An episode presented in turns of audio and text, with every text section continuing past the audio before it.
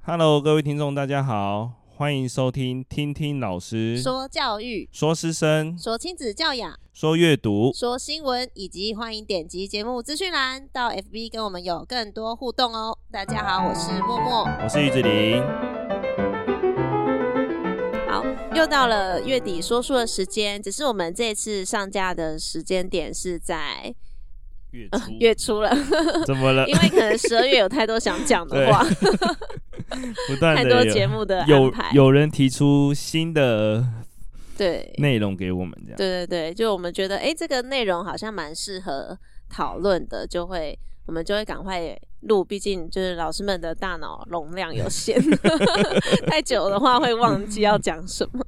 对，那我们今天要跟大家分享的这本好书呢是《刻意练习》。对，那这本书呢，它其实也有一段时间了，我记得在当时就是也还蛮蛮火红的，就是大家都都有在讨论这一本书，就我们自己看的一些跟听的一些说书的频道，嗯对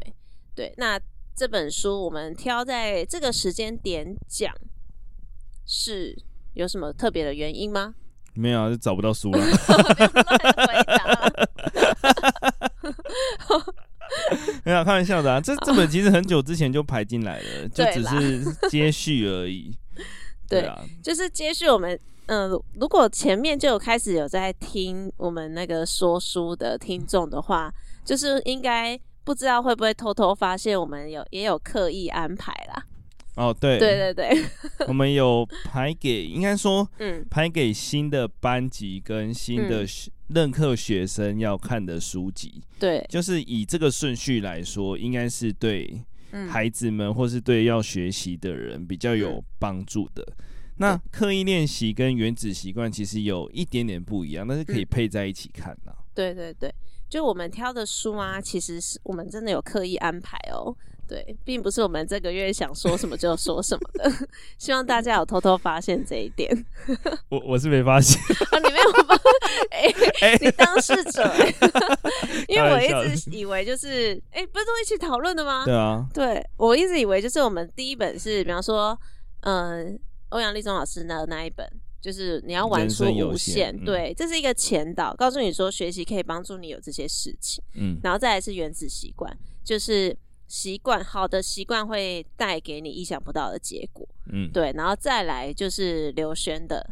那一本不败不败学学习习力力》，告诉你学习的方法，有这些方式你可以运用在学习上去 push 你可以更有更有一些收获。对，那接下来就教刻意练习，它又是一个再更进阶一点，嗯就是它跟养成习惯，就像刚刚于老师说的。养成习惯这个部分不太一样，因为它必须要更进阶、更强迫自己去执行。你才会得到跟别人更不一样的结果。这也是我们今天想要主要来分享的部分。好，那我们就开始喽。嗯，如果原子习惯是有点像普通人该怎么累积他的好习惯，跟他变强的日常，嗯，那刻意练习应该就是属于他要把这个技能点到顶尖，呵，嗯对，对他比较像是说我有想要在这个领域走到很高阶的部分的时候，嗯比如说像我们的国手，他想要在世界，他可能在台湾已经很出名了，嗯他已经是第一名了，嗯可是他如果要在世界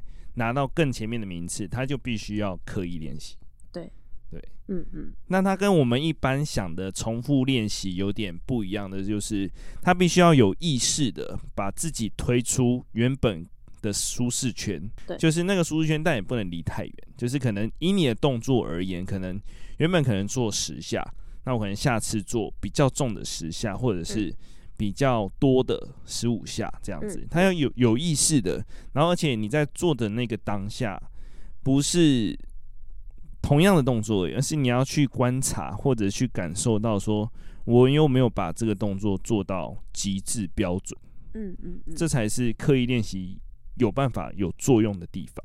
对。也就是说，比方说我们以动作来讲好了，从十下到十五下或二十下，并不是同样的动作执行十五次或二十次，而是在后面的那几次你是需要去调整。对，比方说，哎、我我可能借由另外一位知道的人，或是教练或指导老师等等，去观察你哪边可以再去做修正，然后有意识的去修正你的动作，渐渐的达到更完美这样子。嗯，嗯然后他也有提到说，大脑跟训练肌肉很不一样，嗯，因为大脑不会酸痛，对， 所以你不会感受会头到痛他 在，我也不会头痛，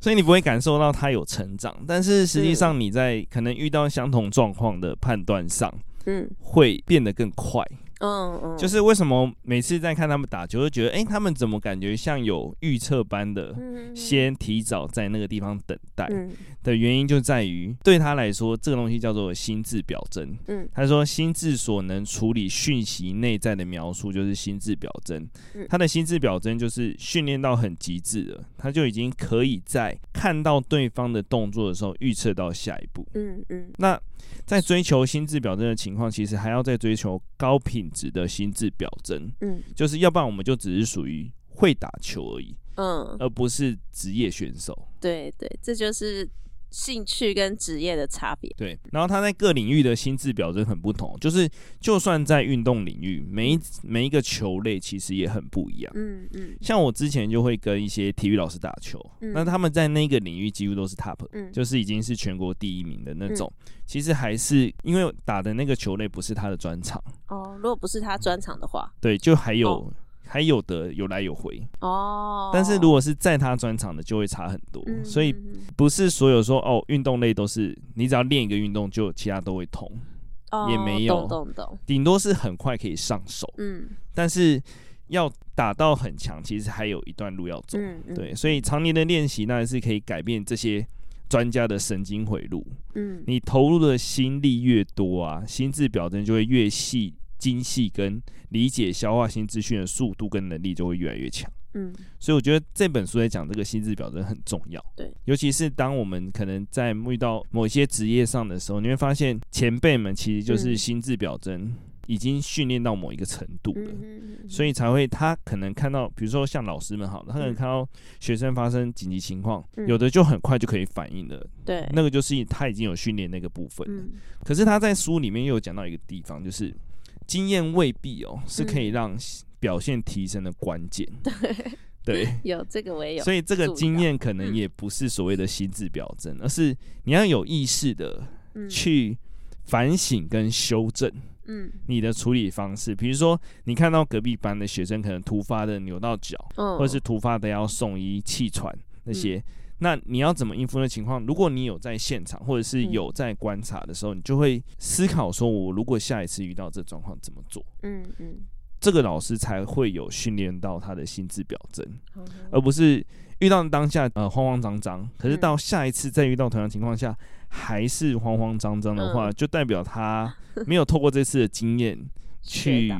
去嗯练他的心智表征。嗯嗯对，这部分是我觉得蛮酷的。然后他有说，刻意练习有限定一些方式，就是比如说他觉得在这个领域的技能，其他人已经很明显的知道该怎么做了，嗯然后也建立了很成熟的训练技巧跟嗯系统。嗯嗯，这个情况下再做刻意练习才有效。哦，对他，他有举个例子，我觉得很酷。他是说，像财经专家，你让我们他看去到的，例子记下来的例子不太一样对，然后你先讲你的，他看到财经专家，他选可能选五股出来，嗯跟一般新手选五股出来，那个呃经济成长的绩效可能是差不多的。因为对于财经这个系统来说，他们有一个很有系，就是哦， 很有训练系统的课程。嗯因为对于比如说好一张股票来说，它会受到那个国家的政策影响嘛，就是嗯人为的因影素，响的层面太多，对，，或者是那个嗯公司的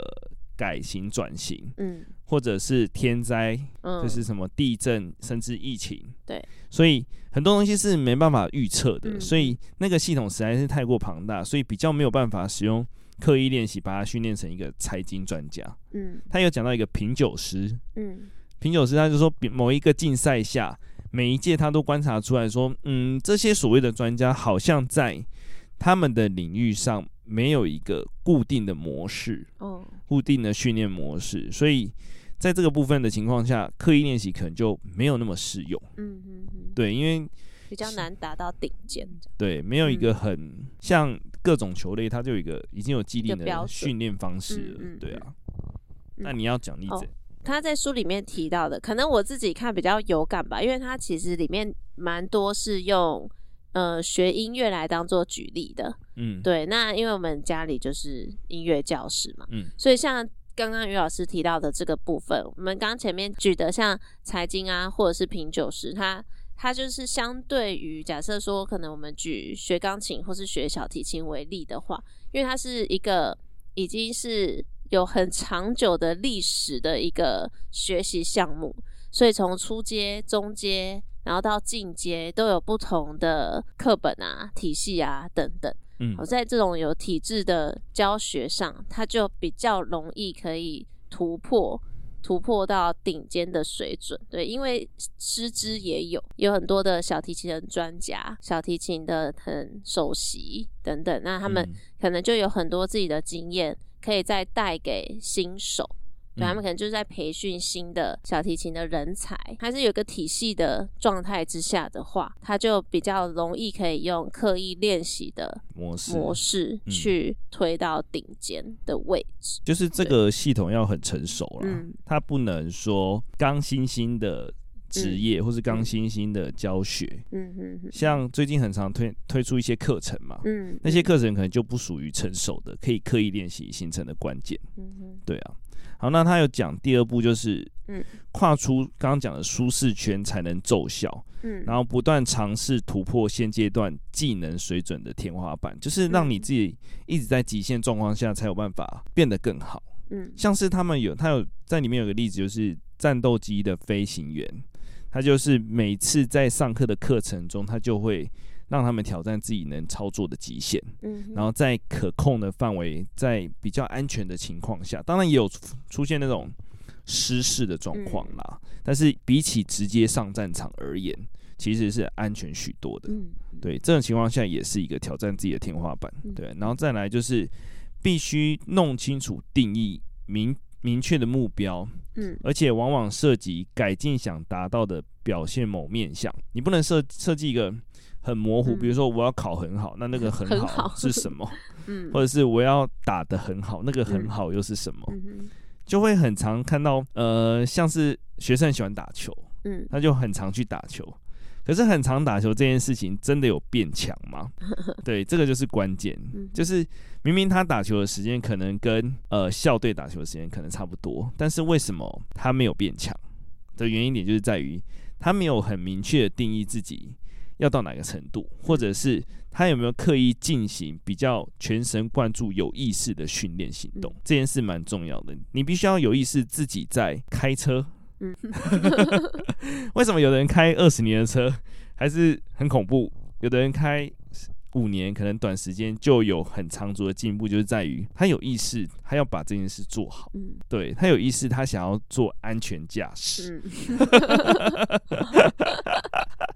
你也会扣合时事对欸，然后包含了，其实还有一个就是意见回馈，这就是为什么要找老师的关键。嗯对，因为要有一个旁观的第三者，嗯比较客观的，跟你不属于同温层的人，嗯去给你一些动作上的回馈，或是嗯给你操作上的回馈。对对，那他除了音乐例子，还有举西洋棋的例子，哦就也嗯蛮明显，就是嗯那些西洋棋手大部分盲棋也很强，因为他们在平常的时候就可能在脑部就有运运算一些呃下棋棋路的对棋路跟嗯棋盘，嗯，对啊，所以对于他们来说，盲棋反而没有特别的困难的原因点就在于，他其实平常没有棋子的时候也在思考，对他就只是有注注意到一些行为这样。然后再来，他要产生有效的心智表征，嗯对，也依赖心智表征的运作，才可以让自己的动作更完整、更嗯完美，就是等于你每一个都要做到最好，你才有办法追求那个卓越吧，对啊，你不能说我每天就做一样的动作，我每天都觉得，哎、我有运动，或是我 有我有打球我，有打球，我有开车， 我就一定会做得很好，没有这件事情。嗯，你必须去要跟兴趣跟专业，对你必须要嗯有意识的去训练自己的心智表征，嗯对，然后几乎等于加强或调整先前习先前习得的技能，必须着重该技能特定面向努力改善，就是你一定要每次慢慢修，慢慢修，修到你看到这个影片，你影片中的你的动作是很完美的嗯，是很漂亮的。你才是真的有进步啊，对啊，这是他在某一页中把它特别标出来说，你做刻意练习可以按照这几个步骤去完成这些动作或者这些练习，嗯，这也跟可能某一集跟杨老师要讨论那个很像，嗯就是打扫这件事情。 哦，是打扫，我以为杨老师讨论那一集。杨老师有一集要跟我聊 聊打扫怎么一回事， 观众、听众想说，哦，那我不要听。就是学习其实也是一种态度。因为你要讲嗯态度，其实态度就是刻意练习啊。哎、对耶，你这样讲是耶，对你，你每次都讲态，可是我觉得，呃，以前的老师可能形容的名词嗯跟具体做法就没有那么的明显。嗯嗯嗯，对，比如说你可能想要让数学变好，那我每次都会问说，那你花多少时间去计算这样子？这个这句话也好熟哦。 对，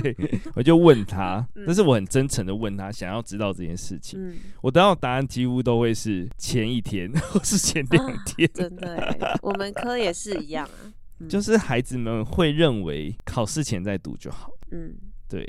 他没有意识到读书也是一个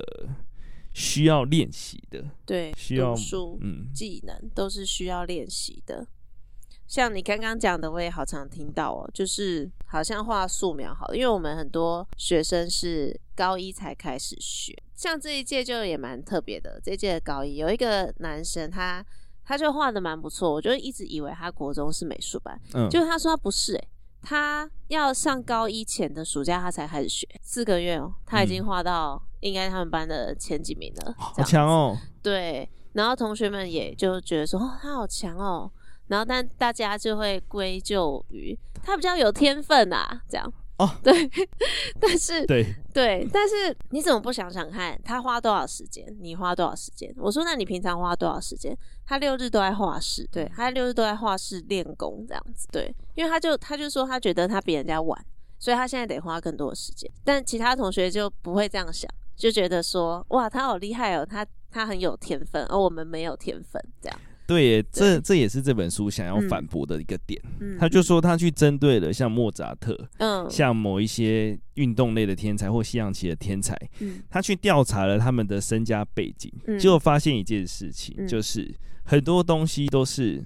他很小就在接触了。嗯，对，他已经是，比如说，他说他四岁就成名，或是六岁就成名之类的天才，其实嗯他们在可能两三岁就被迫，不是被迫了，就是爸妈的兴趣，导致了他也觉得很有趣，嗯嗯，所以以他们在从小的时候就已经先偷偷的刻意练习过了哦，已经开始了，对，所以对他说，其实天赋这件事情，嗯，真他的还存没有在吗，他是还不没是有看过一个人是完全不用练习嗯就可以展现这么美好的天赋。嗯嗯，他说，嗯就算那些所谓的天才，他也已经铺垫了很久，嗯，或者像某一些作曲家，他嗯做出了很有名的世界名曲，可是大家都没有看到他可能已经摸这个音在这个乐，领域，已经摸了嗯十几年了。嗯嗯，他不嗯是突然的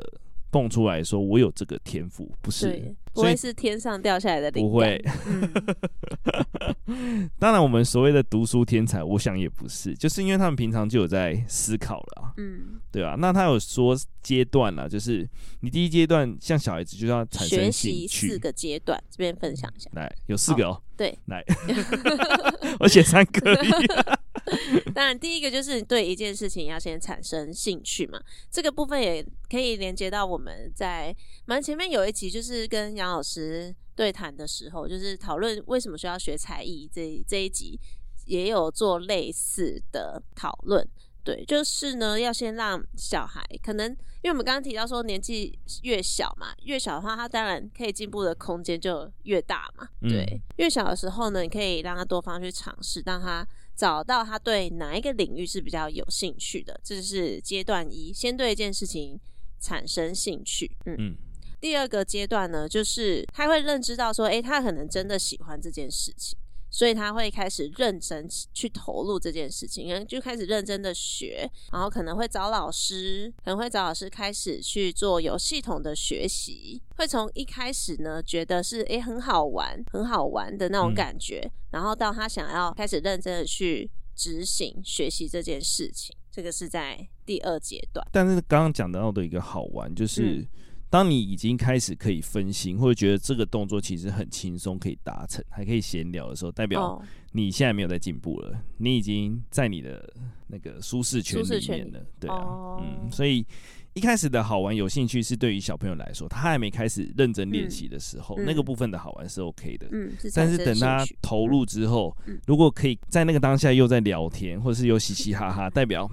这件事情可以微笑，但是可能代表这件事情不是那么的有在练习了，嗯，有在进步。他并没有全心投入，对 对，这就是阶段三，阶段三就会进到全心投入。那全心投入的就包含着我们前面讲到的，就是你可能是要有意识的去执行这件事情。对，那什么是有意识？就是前面我们提到的，你要能找到，诶，我现在要怎么去修正我这个动作，或者是画画的话，我要怎么去修正，可以让它更好。对，那学乐器的话，也是我要怎么去去去移动我的手指，或者是要换什么吹奏的方式，然后让它变得更好听。对，这就是有意识的去修正自己的动作。对，然后再来就是从错误当中去学习，就是我们常会讲到的，就是复盘的部分。就我嗯今天可能上了这堂课。那老师一定会点出一些需要修正的地方嘛？对，那我们再从错误错误中再去做修改，那去达到说这个能力的极限，这样子。对，那最后一个呢，第四阶段呢，就是你可能在这个领域已经达到中上的等级了，达到中上等级之后呢，要怎么再去做突破？就像刚刚于老师有提到的，就是呃，你的经验很多，但不代表你可能就是很顶尖。 嗯就像我觉得我现在也几乎没什么在进步了，啊，对，因为其实就是 就变成都都在教学，你的数学应该也是吧？我觉得老师没会有，我遇觉到得这个我还问是题很，烂。 对啊，就就是老师们通常会遇到这个问题，因为我们都在一直反复的带但我还这个是年龄的学还是会生。算错了。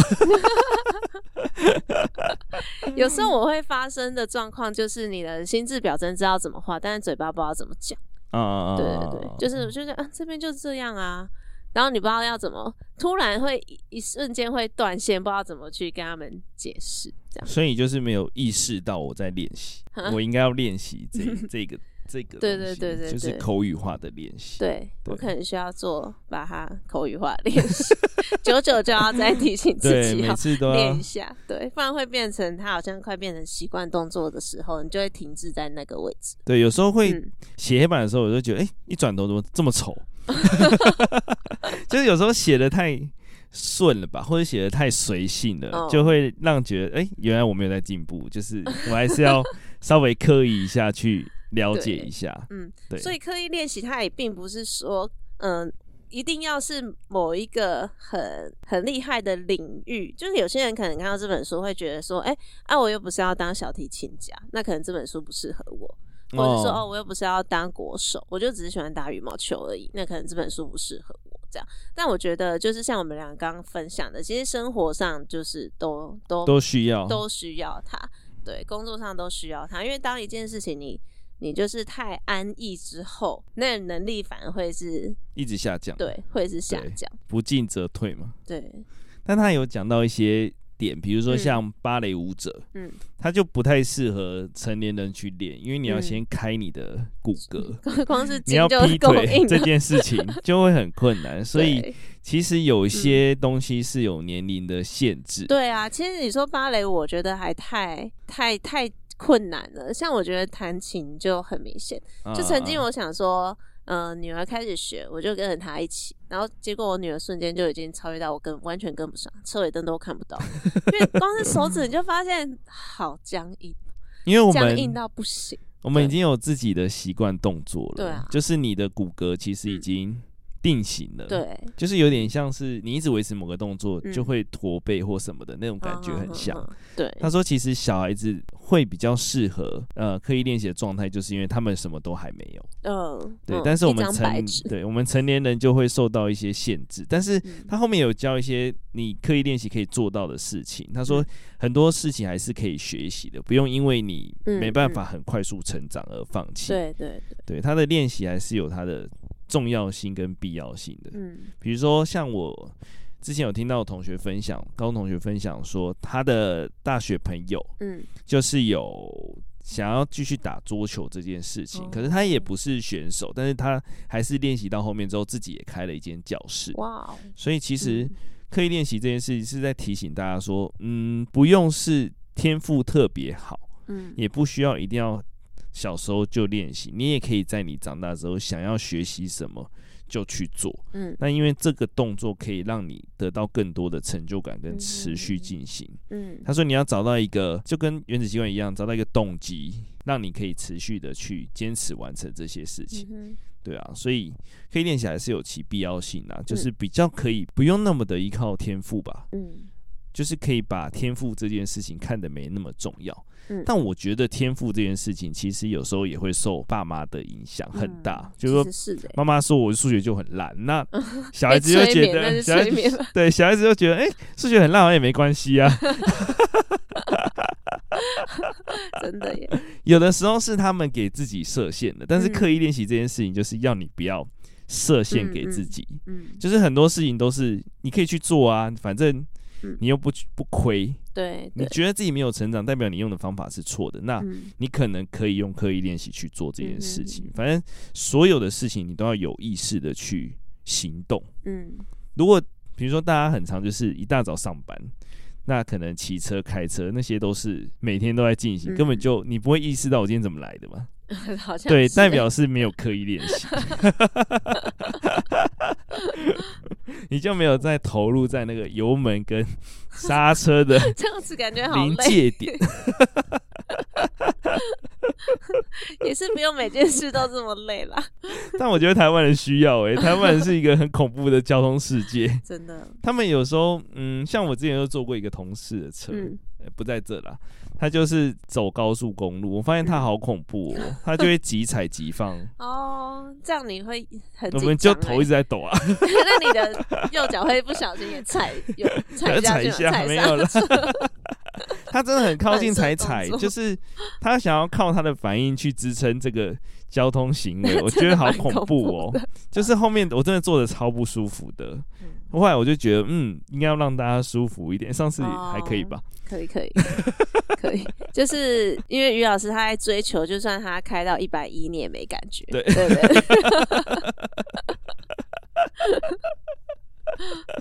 上次就坐在一半就说，哎、怎么开这么快？结果你也对没没感觉没到感觉。这个时对，速。好有在他有在刻意开车我。 在刻意练习。我以前在大学不是大家都会骑机车吗？嗯，我有一个很好的朋友，真的很好，就是他要陪我去刘轩的演讲的朋友哦这样子。嗯嗯那时候他刚拿到机车的时候，我就给他载嘛，嗯我嗯，就想说那完你也了很，敢 哎，没有，他我就才刚拿到，哎、拿到几个月啦，哦然后给他载，我就觉得完蛋了，这家伙一定会出车 祸。然后嘞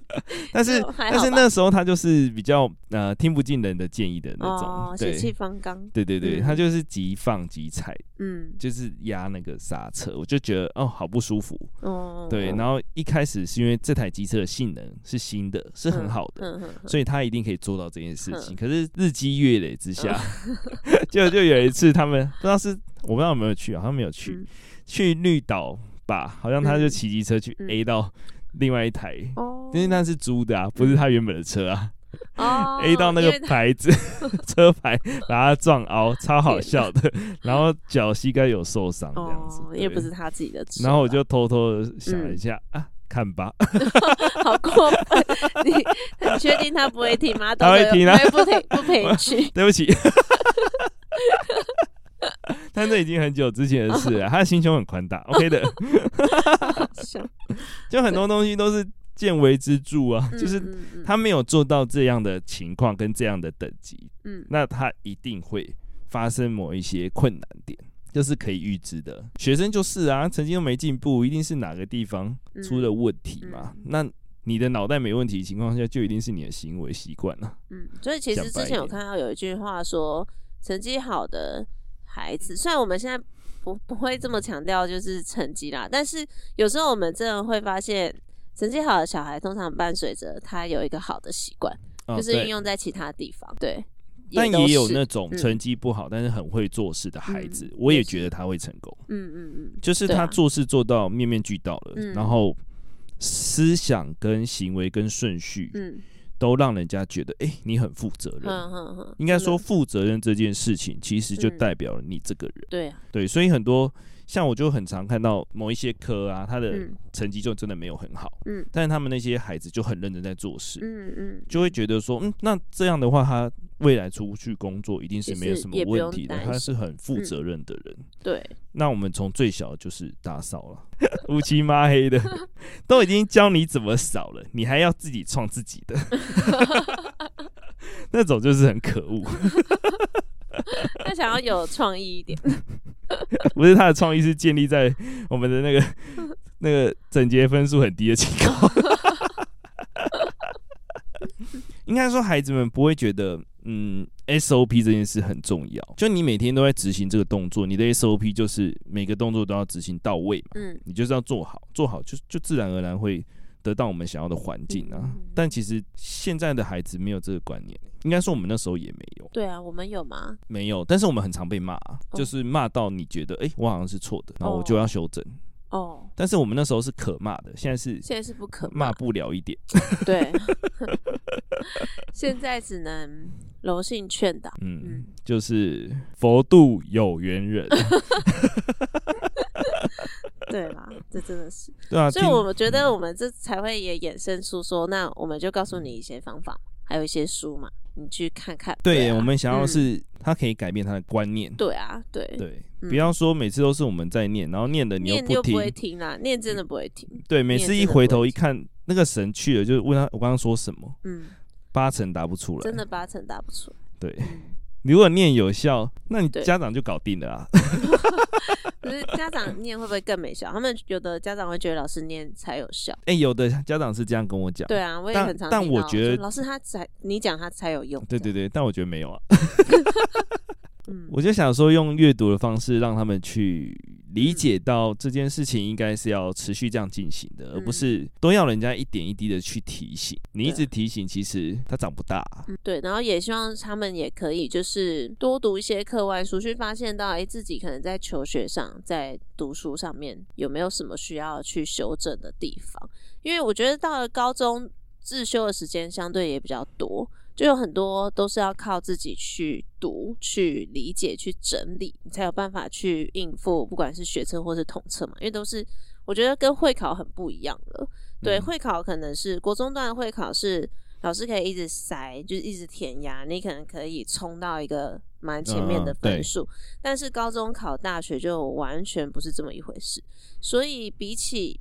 一直死读书，其实需要花更多的时间是真正的去理解它。但我们看到我们我们的孩子们很多就是傻傻的一直读，然后成绩又起不了作用，有时候就觉得我们也很难找到它的原因点在哪，就是少了复盘跟刻意练习这个动作。对，他没有从他每一次的错误去去想到底哪一个环节出错了，甚至你会发现很多学生就是可能明天要从一至一考到三至一，他就会从一至一开始读，嗯对，，但其实真正的复习是你去找出你这这一段单元哪边最不熟，从那边下手，刻意的去把它调整，你才会有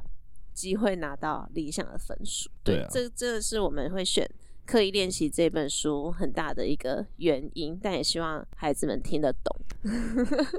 其实我们以前的老师都没有这样教没有我们，欸对对但我们可能自己有这样的能力，所以我们才会是相对可能成绩比较嗯应应该说的，国中端嗯大概是八二、就是八成老师给，然后两成自己读，大概嗯而且高你中是就私是中欸一半一半。高中就是二八、没有没有没有，大学、大学才会更多，哦嗯嗯然后嗯研究所都自己这样子，嗯嗯对，嗯所以其实慢慢的你要嗯学会自己读书了，对对对，高中真的很重要，是要学会自己去处理你你吸收到的知识。对啊，嗯，没有办法一直靠老师帮你处理那些东嗯没西，办法，对， 好难哦、这个要教会他们真的好难哦。我每次听到嗯他们那些放弃数学的人，我想说你根本就没有你没有所想的那么的认真去对待它，嗯，你没有到花很多很多的时你间，没有想要去打败他的那个心。对你没有对嗯那个决心跟毅力，你只是